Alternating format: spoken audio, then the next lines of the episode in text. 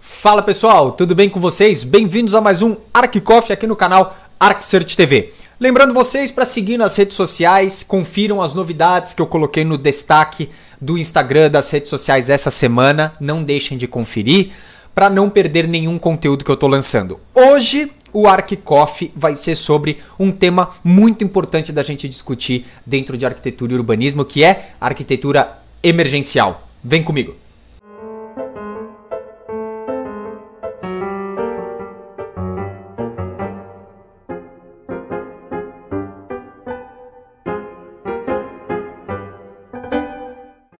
Bom, pessoal, seguinte. A arquitetura pode funcionar tanto como uma cura, como um bem-estar. A arquitetura é um espaço onde nós somos acolhidos pelas construções, certo? Então, nós temos que ter em mente que a arquitetura ela é muito mais do que algo que a gente vê no nosso dia a dia, beleza?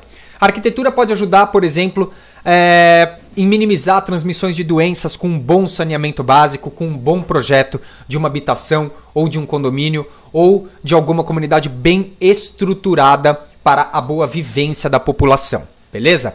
E em situações de emergência, a arquitetura é uma das primeiras ações a serem feitas. Por conta de ser exatamente isso, o acolhimento das pessoas, certo? Então, ela pode ser referência de saúde, referência de abrigo, referência de um bem-estar, referência de, uma, de um bom co cotidiano, entre outras coisas benéficas, beleza? À medida que os arquitetos continuam a repensar os projetos de habitação e necessidades básicas humanitárias, entra a arquitetura emergencial. Vamos fazer o seguinte: esquece design. Esquece design na arquitetura emergencial, beleza? Porque na arquitetura emergencial, pessoal, o foco é a função, ok? A função é o ponto principal de um projeto de arquitetura emergencial. E esse tipo de, de discussão, ele, ele aparece muito quando a gente tem, por exemplo, o problema, o problema que a gente está vivendo neste exato momento. Covid-19. A pandemia mostrou mais uma vez a importância da prática profissional do arquiteto e do urbanista em situações de emergência. Por outro lado, não é a primeira vez que isso acontece e não vai ser a última, infelizmente. Por isso que a gente tem que sempre tentar melhorar esses pontos da arquitetura emergencial, tá? As estruturas temporárias são respostas, como eu já falei, imediatas a esses tipos de crises humanitárias.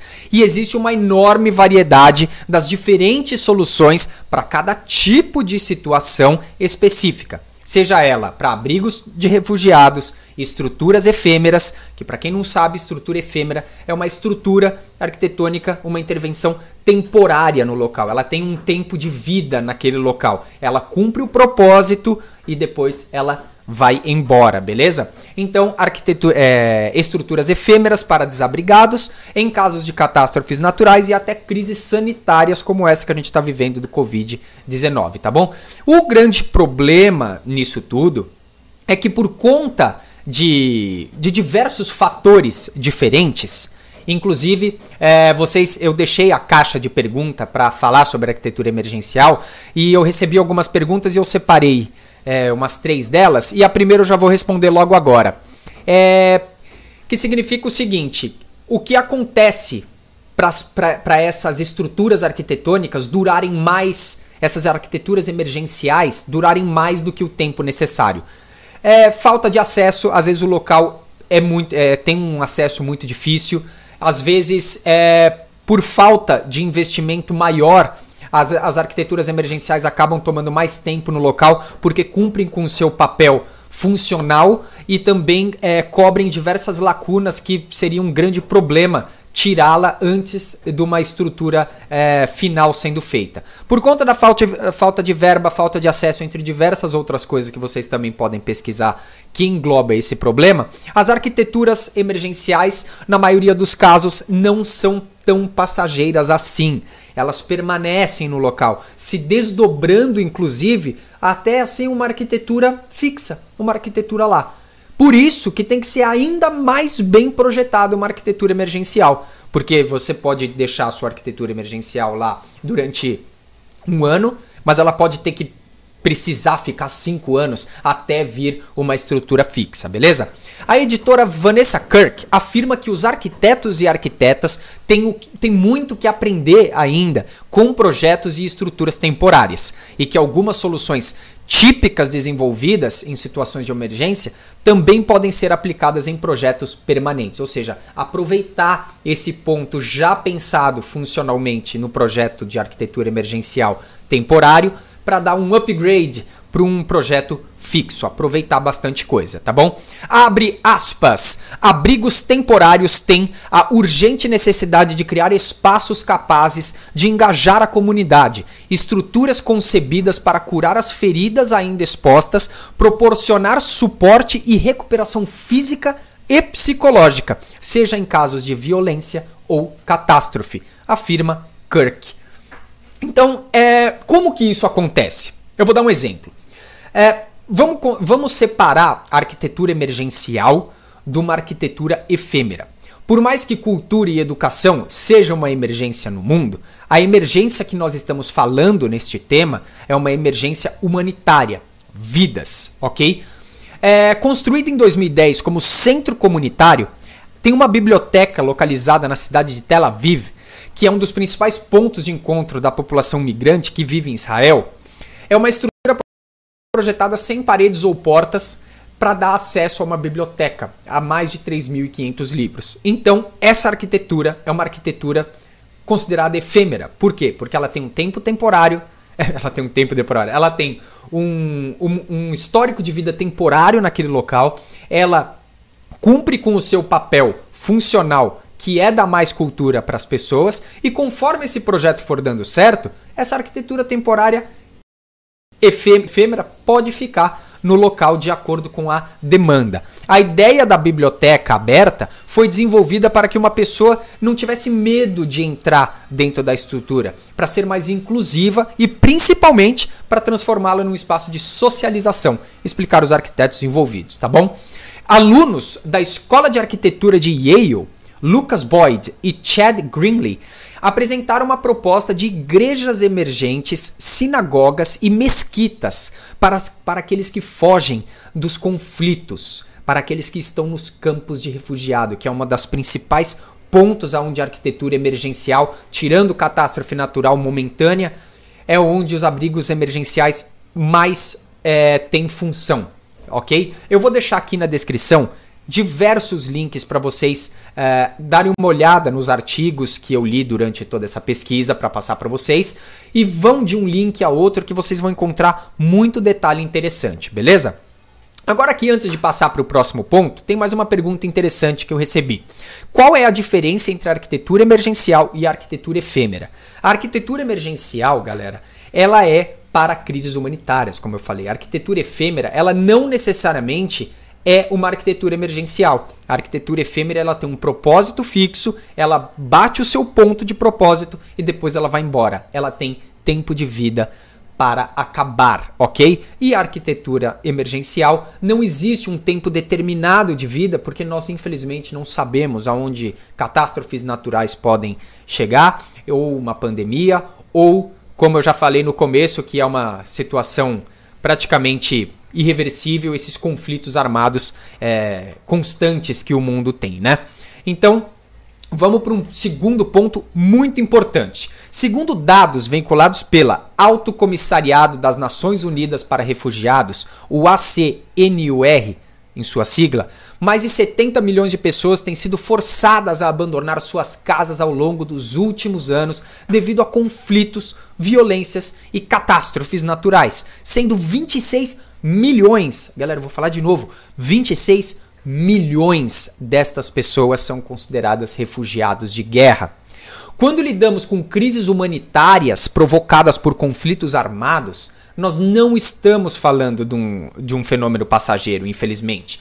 Trata-se, na maioria dos casos, de um caminho sem volta para aquela população civil que está que está sofrendo com esses conflitos, tá? E segundo o próprio comissário das Nações Unidas do Quênia, de todas aquelas pessoas que, que se veem forçadas a abandonarem seus lares, seus países de origem e têm a felicidade de encontrar um lugar novo para viver, abre aspas, a maioria delas passam por mais de 16 anos abrigadas em arquiteturas e estruturas temporárias. Fecha aspas.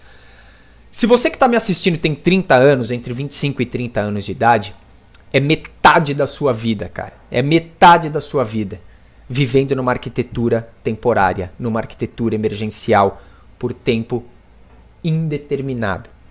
Então, quando nós falamos em arquitetura emergencial, não adianta fazer como muitos fazem por aí, que é achar que projeto se faz que nem miojo, que em três minutos está pronto.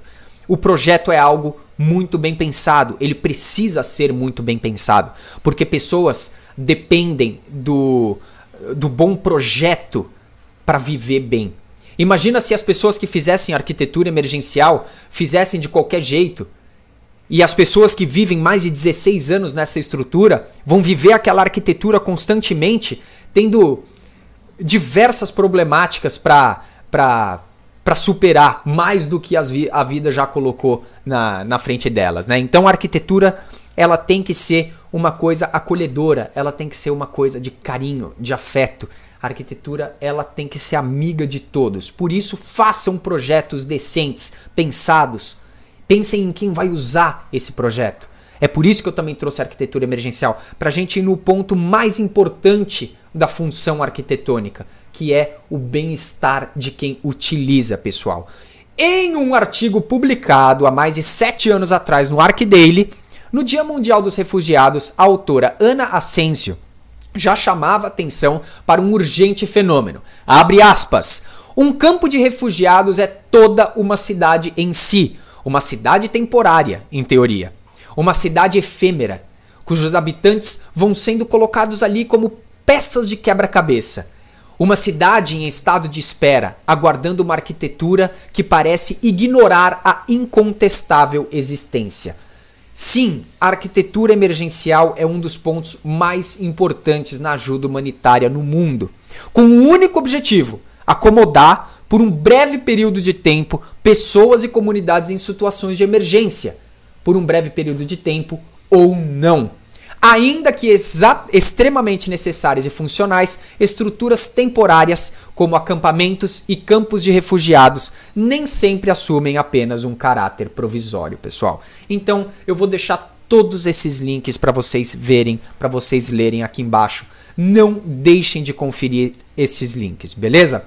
No Arquicoff no, no próximo Arquicoff, eu vou falar sobre tudo o que está ao nosso redor, é arquitetura. A arquitetura influencia no nosso cotidiano, Sim, a cada segundo, a cada minuto, a cada hora. Não percam no próximo ArcCoff. Sigam nas redes sociais, continuem ligados no canal ArcSearch TV. Se você tem uma empresa, se você tem um negócio, se você tem um produto, não deixa de conferir o Media Kit novinho em folha, que está disponível nos links da descrição e também no site oficial do arcsearch.com.br, na aba do ArcSearch Academy, tá bom? Não deixem de acompanhar os conteúdos novos que estão saindo nas redes sociais. Tem legenda educativa, tem ArcSearch Recomenda, tem bastante coisa do ArcSearch Recomenda para entrar no ar para vocês que eu tenho certeza que todos vocês vão gostar. Esse foi mais um ArcCoff falando hoje de arquitetura emergencial, tema que na minha opinião é um dos mais importantes aonde a arquitetura e o urbanismo está situado, beleza? Para finalizar, uma última dúvida com relação a esta última frase que eu falei, que a arquitetura emergencial é extremamente necessárias e funcionais, acampamentos de refugiados e tudo mais. Por que que mandaram para mim uma uma pergunta dizendo se o planejamento urbano é importante para esse tipo de projeto de arquitetura emergencial?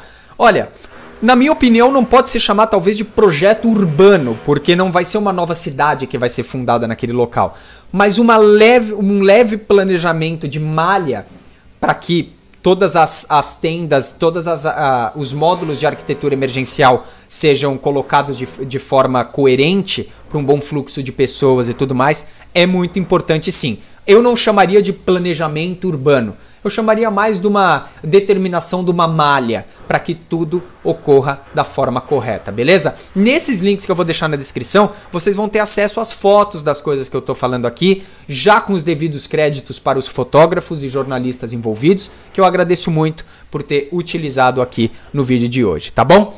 E também eu recomendo olhar em um dos links que mostram três uh, projetos bem bacanas de arquitetura emergencial que fazem um grande trabalho pelo mundo.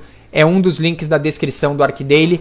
Deem uma olhada, acho que são seis projetos bem bacanas que englobam também essa importância da função da arquitetura emergencial na vida e no cotidiano, não só de nós, arquitetos urbanistas, que fazemos isso para as pessoas sempre que possível, mas muito mais para as pessoas que utilizam e têm um abrigo, nem que seja temporário, um acolhimento, um carinho, um calor da arquitetura, beleza? Muito obrigado pela audiência de todos vocês. É isso aí. Valeu. Tchau.